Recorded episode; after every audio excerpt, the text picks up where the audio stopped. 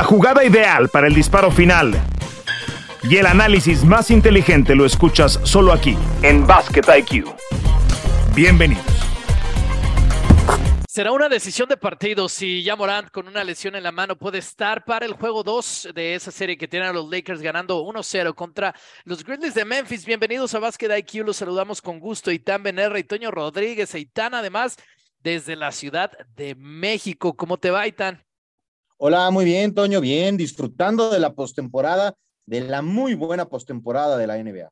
Sí, bueno, fue obviamente una, una derrota fuera de lo esperado para la afición de Memphis en ese partido uno contra los Lakers y especialmente por esa lesión, esa torcedura dramática que sufrió, sufrió su superestrella Jamorant. La nota de Tick McMahon aparece hace un par de horas o digamos la tarde de este martes en el portal de ESPN.com en inglés. Le hicieron rayos X, eh, resultados negativos, lo cual quiere decir que no tiene una fractura. También le hicieron una resonancia magnética y dice que se agravó una lesión en la mano que ya tenía o en la muñeca, una lesión que comenzó para ya Morant el día 7 de abril. El caso es que va a ser una lesión de partido. Ahora, Itán, la pregunta es por qué tenemos que ser un poco cuidadosos con los tiempos. Quizás nos están escuchando después de que ya se jugó el partido 2, el partido 3, no sabemos. Pero es un hecho que esa mano, esa muñeca no está al 100% de ya Morant. ¿Qué tan cambia la serie este hecho? Eh, la cambia, la cambia, creo que es importante, aunque también es cierto que no estar eh, con Jamorant no es un escenario ajeno para los Grizzlies en la temporada. Al final del día, eh, por circunstancias conocidas por todos, Jamorant se perdió algunos partidos. Creo que, que ese es un detalle que tenemos que eh, recordar, pero no ha sido un buen arranque de postemporada. Y te acuerdas que decíamos antes de los playoffs, o que yo mencionaba que hay que aprender a ganar en postemporada. No sé si ahí lleva mano un equipo que tiene a LeBron James, o estoy casi seguro que lleva mano un equipo que tiene a LeBron sobre uno que no ha tenido un éxito colectivo importante en playoffs. Fue apestosa, diría yo, la actuación de DeAngelo Russell en el play-in los Lakers no lo necesitaron, a pesar de que en algún momento estuvo tirando uno de ocho en ese juego contra los T-Wolves. Ya después, en el primer partido contra Memphis, fue, digamos, de un aroma muy favorable para el equipo de Los Ángeles. Daniel Russell volvió a ser factor, 19 puntos, 7 asistencias. Y hablamos de, equipos para, para, para ser trascendentes en postemporada necesitan una banca sólida. Rui Hachimura tuvo 29 puntos en un despertar ofensivo del jugador japonés para unos Lakers que tiraron súper bien el triple, lo hicieron muy bien como equipo. Eh, y que rebotearon muy bien, lo cual no es una sorpresa, le sacaron doble dígito en rebotes a Memphis y además en el triple fue un 43.2% de equipo. ¿Cómo cambian las cosas en la conferencia y con unos Lakers que puedan salir vencedores de esta serie y además fortalecidos? Pues creo que no puedes descartar a Los Ángeles si es que terminan avanzando de esta primera ronda. No creo, no creo que vayan a ser marcados como favoritos en ninguno de los cruces si es que llegan a superar la primera ronda, pero también es cierto, me parece, Toño, que es una conferencia oeste muy abierta. Entonces, Creo que serían el, cuatro de, el cuarto de los cuatro que avancen, pero sí me parece que serían peligrosos. Y con, yo no me atrevo a decir que esta versión de los Lakers, que me parece jugar, creo que hicieron una muy buena reingeniería de equipo eh, con los canjes que hicieron, puede ser peligrosa en las siguientes etapas si pasan de Memphis jugando buena defensa en ese primer partido contra los Grizzlies, a los que limitaron en solamente 22 puntos en el último cuarto, 25 en el tercer cuarto, 27 en el primer cuarto, por un equipo que suele tener eh, eh, explosiones ofensivas lo hicieron Memphis en ese segundo cuarto con 38 puntos. Debemos de hablar de Jaren Jackson Jr., jugador justamente en esta serie con Memphis, que fue nombrado Insistimos, estamos grabando esto el martes 18 de abril como el jugador defensivo del año en la NBA. Es una enorme noticia para la organización, el segundo en la historia de este equipo, detrás de Marc Gasol, que lo había conseguido como uno de los jugadores históricos, por supuesto, de esta franquicia.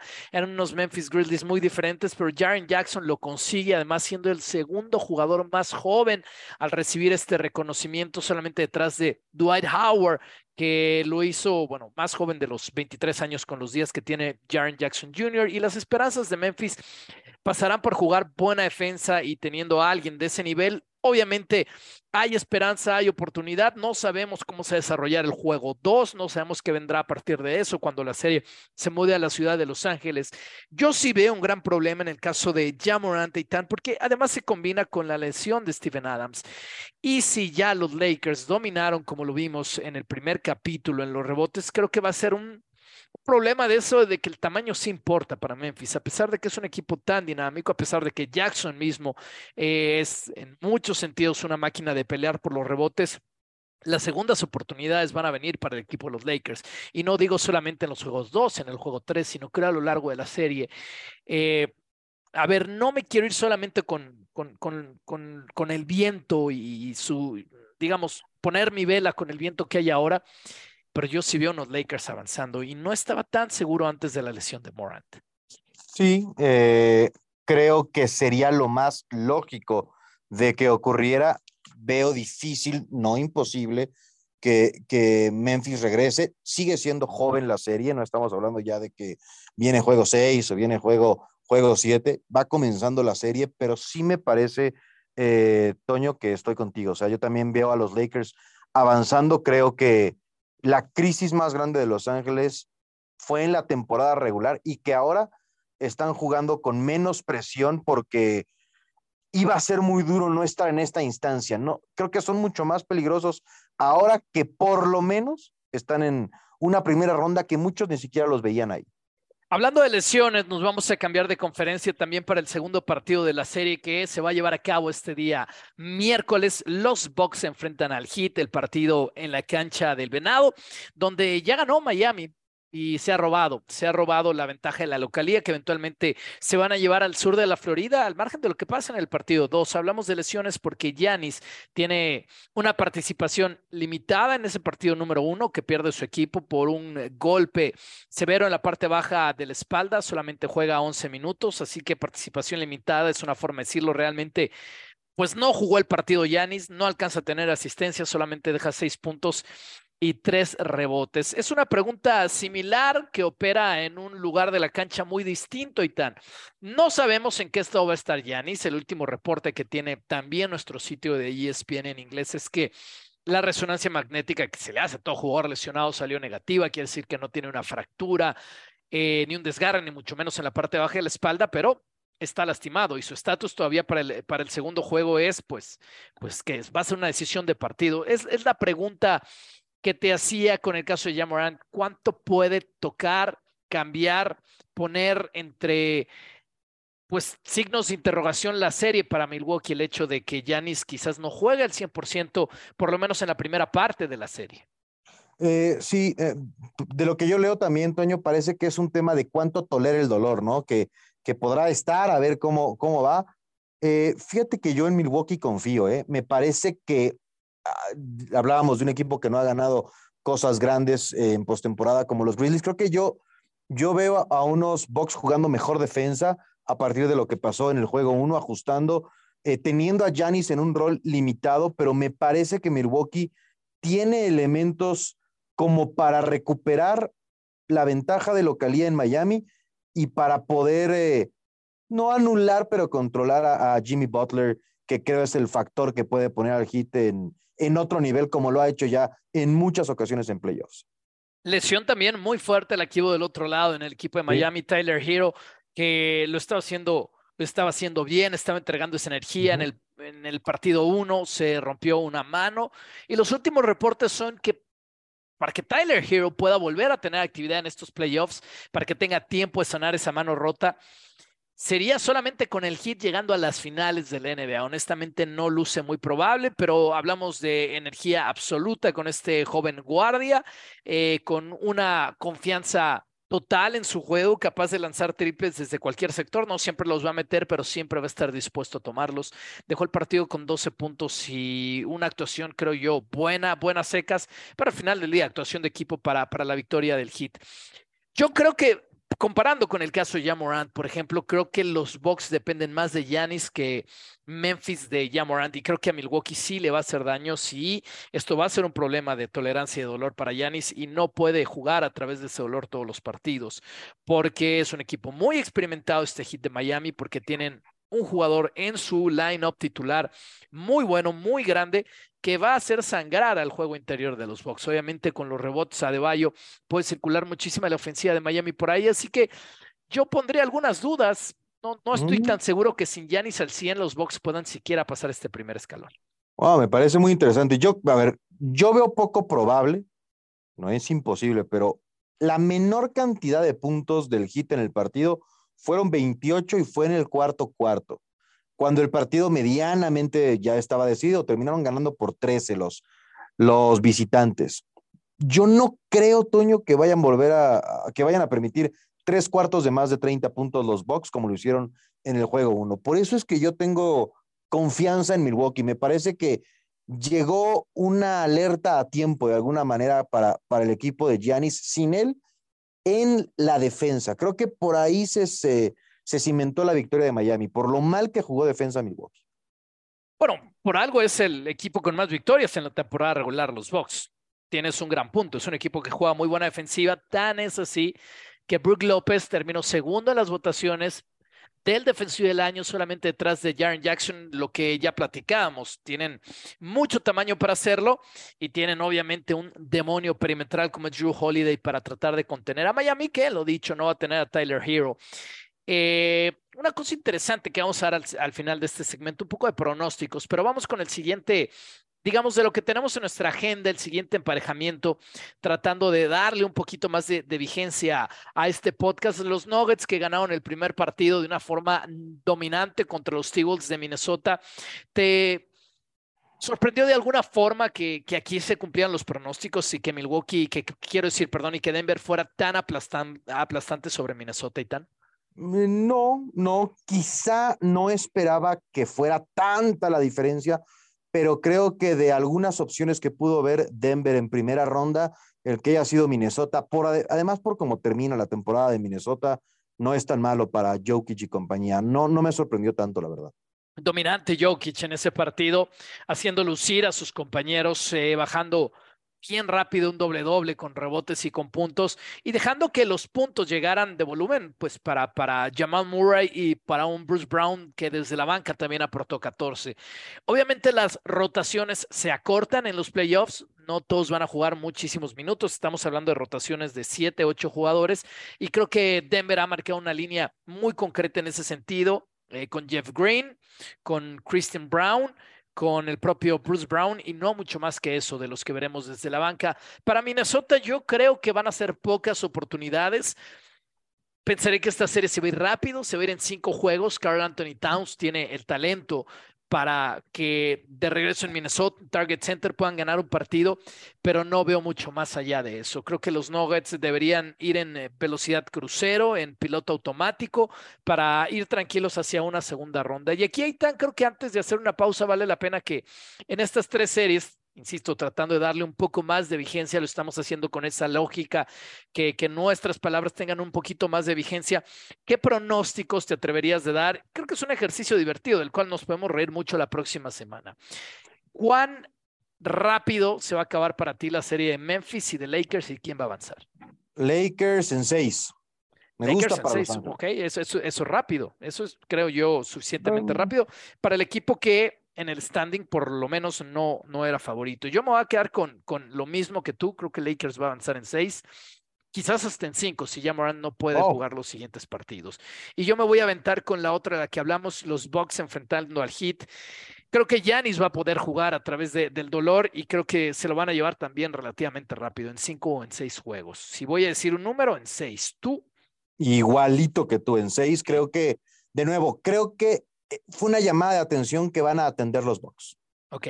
Y con la última, las que queremos mencionar el día de hoy, los Nuggets enfrentando a los T-Wolves. Yo creo que Denver tiene todo para, para hacerlo una serie corta de cinco juegos, quizás cuatro, pero mi respuesta va a ser cinco. Cinco también. Eh, no quiero decir que van a consentir en un partido, no, pero sí creo de nuevo que de lo que pudo caerle a Denver, que sea Minnesota es lo menos malo. Sacramento ha tomado una ventaja 2-0 contra Golden State en este duelo de equipos californianos. Es algo de lo que vamos a hablar tras un pequeño respiro aquí en Basket IQ y vamos a estar desmenuzando otras de las series para que ustedes tengan el contexto en la primera ronda de los playoffs de la NBA. Esto es Basket IQ. Regresamos. Ganaron los Kings el juego 2 y lo hicieron de una forma contundente en la recta final de ese partido, un partido que estaba siendo emocionante hasta el último cuarto cuando Sacramento metió el acelerador en los últimos minutos, Domantas Sabonis siendo dominante en el partido, Darren Fox también y por supuesto ese triple clutch de Davion Mitchell, el jugador ex jugador de la Universidad de Baylor, que viene con 14 puntos muy valiosos para un jugador tan joven en, en esa en esa, en esa escuadra. El otro lado, Golden State, bueno, Steph Curry siendo Steph Curry el líder anotador de su equipo y tan, pero Draymond Green un poco de lo mismo, haciendo brillar lo peor de su personalidad, que tiene cosas muy buenas, pero en este caso no lo fue para Golden State. Se hizo expulsar con una falta flagrante, dos por ese pisotón en el pecho de Domantas Sabonis. Está bien tener carácter, pero a veces va en contra de tu equipo. ¿Qué piensas de lo que hizo Draymond Green? Que, que no aprendió, que no digo que no aprende, que no aprendió, que tiene que venir de, o sea, este tipo de jugadores, eh, Toño, tienen que saber cuándo apretar estos botones para que los rivales pierdan la cabeza. Cuando has sido multicampeón de la NBA, tú no puedes perder la cabeza, porque además, aunque muchos dudemos de los Kings, son los favoritos en la serie. Estuvo cerca Golden State de robarse el partido 1. En el partido 2 no estuvieron tan cerca y en buena medida por estos errores de Draymond Green que, que ya no aprendió a sacarle provecho solamente positivo a esta personalidad tan particular que tiene. Se le aplicó Domantas Sabonis, era un momento crítico en el partido, estaban peleando abajo después de, de una canasta hecha, quiero decir, pero creo que fue una canasta hecha y, el balón iba a salir desde línea de base, no pasaba demasiado. Domantas Sabonis engancha del pie a Draymond Green, los dos estaban en el suelo, por lo menos Domantas estaba primero en el suelo, lo abraza o le abraza el pie. Obviamente eso le valió una falta técnica a Sabonis pero más importante, a su favor, enganchó a Draymond Green. Y por eso estoy de acuerdo contigo que, que no aprendió Draymond Green. Se engancha y termina metiendo ese pisotón. De acuerdo con reportes, depende cuándo estén escuchando nuestro podcast, pero la información que tenemos al momento es que es poco probable que los oficiales decidan darle una suspensión a Draymond Green extra partido, con lo cual sí podría jugar el juego 3 el juego 3, que obviamente va a ser fundamental porque es el viaje a, la Bahía en San Francisco y le puede dar ese impulso para el día jueves a Golden State de decir presente y estar con vida en esta serie. A mí sí me ha sorprendido en el buen sentido, y quiero escuchar tu opinión, la forma en la que Mike Brown sorprendido lo bien que lo ha hecho, no que tuviera la intención de hacerlo. Ha logrado meter en varios problemas a, a Steve Kerr. Steve Kerr, que obviamente fue su jefe por varias temporadas en Golden State. Mike Brown era, era asistente en, ese equipo campeón todavía de la NBA y ahora está dirigiendo a Sacramento, ya nombrado por los demás entrenadores de la liga como el mejor entrenador de la temporada regular y ha planteado cosas muy interesantes. Atacar, por ejemplo, a Kevon Looney en el pick and roll. Eh, los Kings de Sacramento son uno de los equipos que menos jugaron el pick and roll durante la temporada regular y ahora cambiaron muchísimas de sus posesiones arriba del 40% en un pick and roll, como tratando de jugar con el escauteo que iba a hacer Steve Kerr para hacer a Kevon Looney tomar decisiones, hacerlo jugar largo en esa serie y más cuando Draymond Green se fue por esa flagrante dos temprano, más temprano de lo que se esperaba en el partido. Creo que ha sido una pieza de ajedrez precisa, preciosa, Pat McBrown, que también hizo a su equipo ir atacar el rebote ofensivo mucho más de lo que lo hacen en promedio, lo hicieron en promedio en esta temporada regular. Yo ahí veo un factor súper importante y tan, o sea, es, todos lo sabíamos y se está demostrando. Mike Brown conoce las entrañas de Golden State y lo está utilizando a su favor. Sí, creo que es un factor bien importante porque creo que fácilmente esta serie se pudo parecer, no ser igual, a lo que decíamos de Grizzlies y de, y de Lakers, ¿no? El equipo que no tiene experiencia en playoff, el equipo que tiene una ausencia de este pedigrí reciente de postemporada contra unos que saben absolutamente todo lo que ocurre en este entorno. Y después de ese juego uno en donde Estuvo cerca Golden State, además, con un año tan malo como siempre se ha dicho de los Warriors como visitantes, hubiera sido un golpe grande de, de Golden State empezar la serie arriba en la duela de los Kings. No ha ocurrido y ahora Sacramento tiene, en mi opinión al menos, un dominio firme sobre la serie. ¿Ves algún problema para que Filadelfia pueda, pueda avanzar? ya con esa ventaja de 2 y 0 se van a Brooklyn, pero ha sido dominante lo de los 76ers. No, no, en lo absoluto. Creo que esa serie está, ¿eh? Me, me parece que esa serie está muy encaminada. Sí, si tuviéramos que apostar, poner dinero, seguramente esta es la más probable que se vaya a, a, una barrida, porque Filadelfia no ha sufrido contra un equipo de los Nets que de alguna manera es, pues, digamos, bien meritorio que estén peleando aquí. Peleando es una forma de decirlo, porque hayan llegado directamente al playoff. Claro. Tobias Harris dio un muy buen juego en el partido 2. Joel Embiid con una bestial eh, manera de bajar rebotes, 19, y Therese Maxi con 33 puntos. Ni siquiera necesitaron muchísimo James Harden, y no me refiero a los puntos de Harden, sino asistencias. Hablando de ofensivas que operan en el pick and roll, esta ofensiva opera más que ninguna otra en el pick and roll con, con Embiid y con Harden. Solamente siete pases para canasta de James Harden, y un equipo de los Nets que obviamente está teniendo en los recién llegados Cam Johnson y Michael Bridges sus jugadores más importantes, pero pues no va a ser suficiente para ellos. Así que con esto y tan, yo quisiera escuchar un poco de, de los pronósticos que tenemos antes de cerrar este podcast con, con algo de los Suns y los Clippers. A ver, yo aquí me voy con la fácil y voy a tomar la palabra primero. Perdón, creo que Filadelfia sí va a barrer la serie. ¿Tú cómo lo ves? Eh, yo le doy uno a los Nets. No quiero ver una barrida, pero Cinco, vamos a decir en cinco. Se va en cinco. Y ahora, Itán, como, como compañero valiente, te voy a dejar a ti la más difícil. ¿Qué crees que va a pasar en Sacramento contra Golden State? Voy a decir Kings en siete. Pensaba antes de la serie Warriors en, en seis, ahora diré Sacramento en siete. Wow. Pues increíble, sería, sería increíble tener una serie larga, lo más larga, en este duelo entre Kings y Warriors. Uf yo no sé, ¿No? yéndose un juego 7 con, con, con, la localidad de Sacramento, pero la experiencia de la Golden State, yo creo que lo puede sacar Golden State. Y, y me, me, gusta tu 7, pero voy a, se, voy a seguir con los campeones. Y creo que en ese, en ese último partido, Golden State va a sacar el colmillo y se puede llevar la serie. Ojalá se cumpla eh, que, lleguen a 7, sería, sería sensacional. Vamos a cerrar este podcast, Eitan, hablando con precaución del juego entre Suns y Clippers, porque estamos, o la serie entre Suns y Clippers, estamos grabando antes de que siga el partido 2, así que todo puede cambiar. Lo que no lo va a hacer es el hecho de que los Clippers ya se van a llevar la ventaja de la localía hacia el sur de, del estado de California, a la ciudad de Los Ángeles. Eh, ¿Qué tan amenazado crees que esté este gran favorito en el oeste, uno de los grandes favoritos, los Suns, de, al margen de que se pongan uno a uno, de, de perder en primera ronda? Eh, amenazado, pero no, todavía yo no prendería la, los focos rojos. Sí creo que el arranque no es el que esperaba Phoenix y creo que nadie, pero me parece que tiene, que tiene este equipo de, de los Suns lo suficiente para remontar, aunque a mí al menos me sorprendió mucho que no pudieran empezar eh, con victoria. Sí, es, una sorpresa mayúscula. Kawhi Leonard, quizás lo estamos pasando por, por debajo del radar, pero Kawhi Leonard posiblemente sea el mejor jugador en esta serie. Hemos pensado tanto en Kevin Durant y en lo que hace, pero creo que hay argumentos de sobra para, para sostener que Kawhi Leonard puede ser el mejor jugador en esta serie. Y quizás por eso tenga la ventaja, porque hay cosas que no están en discusión. La mejor banca la tienen los Clippers eh, y ahora tienen también la ventaja de la localía. Así que yo, sí creo que, que hay un mundo en el que los Clippers van a avanzar a la siguiente ronda. Insisto, independientemente de que esto se vaya uno a uno o si en el momento que usted nos está escuchando ya tengan una improbable, pero en un plano de, lo real, ventaja de 2 por 0 y la historia, la historia ahí sí se va a terminar. Eitan, ¿algo más que quieras agregar o vamos cerrando? Tenemos la intención de ser un poco más dinámicos en estas entregas de playoffs porque todo cambia día con día y entonces queremos pues, pues darle agilidad.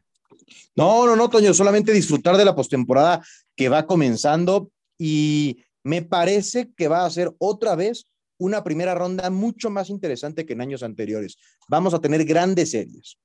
Sí, es, difícil en este momento hablar de alguien muy fortalecido, más allá de, de, Denver, más allá de Filadelfia, que tampoco están enfrentando la mayor de las oposiciones. Veremos qué viene con Celtics, veremos por supuesto qué van a ser los Caps y los Knicks. A mí personalmente esa me parece una serie súper, súper intrigante después de lo que vimos en los primeros partidos, pero por ahora lo vamos a dejar aquí. Sigan pendientes de la programación de ESPN. En Estados Unidos es difícil que un, eh, una sola compañía pase todos los playoffs porque están divididas entre TNT y ESPN, pero para América Latina y especialmente en Star Plus tenemos pues no voy a decir el 100% de los juegos, pero algo muy cercano a eso. Como el 98. Así que hay que disfrutarlo. Te mando un abrazo, Itán. Abrazote, Toño. Gracias. Nos escuchamos en la próxima de Basket IQ.